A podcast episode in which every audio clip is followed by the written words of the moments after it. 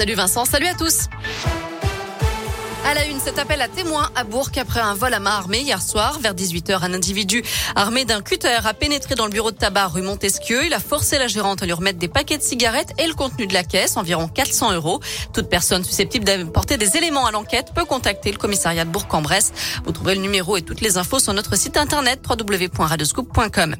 C'est acté depuis aujourd'hui. Le projet de loi contre la maltraitance animale a été définitivement adopté par le Parlement. Le texte prévoit notamment d'interdire les animaux sauvages dans les cirques, même chose pour les dauphins dans les parcs aquatiques. Il sera aussi interdit de vendre des animaux de compagnie sur Internet, sauf pour les éleveurs professionnels. Terminer aussi la vente de chiens et de chats aux animaleries qui pourront seulement présenter des animaux abandonnés et recueillis par des associations. Enfin, le texte durcit les sanctions pour maltraitance jusqu'à 5 ans d'emprisonnement et 75 000 euros d'amende en cas de décès de l'animal. Elle devait être versée à 38 millions de Français. L'indemnité inflation de 100 euros a été retoquée la nuit dernière par le Sénat. Mais c'est bien l'Assemblée nationale qui aura le dernier mot. On assume la mesure, a dit aujourd'hui le porte-parole du gouvernement, Gabriel Attal. Je vous rappelle que cette prime devait être versée dès le mois prochain aux salariés, fin janvier, début février pour les retraités. Des centres de vaccination vont rouvrir leurs portes pour assurer la campagne de rappel du vaccin anti-Covid. C'est ce qu'annonce également Gabriel Attal.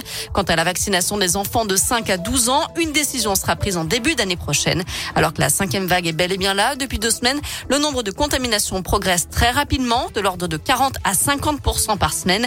Le taux d'incidence est désormais supérieur à 100 cas pour 100 000 habitants sur l'ensemble du territoire.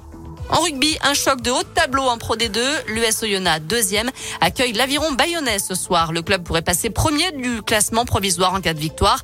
Mais pour cela, les Indinois vont devoir batailler. Ce sera à partir de 20h45. Enfin en foot, retour de la nationale ce soir, 14e journée pour le leader, le FBBP, qui accueille Chambly, 12e au classement. Le coup d'envoi est prévu à 19h.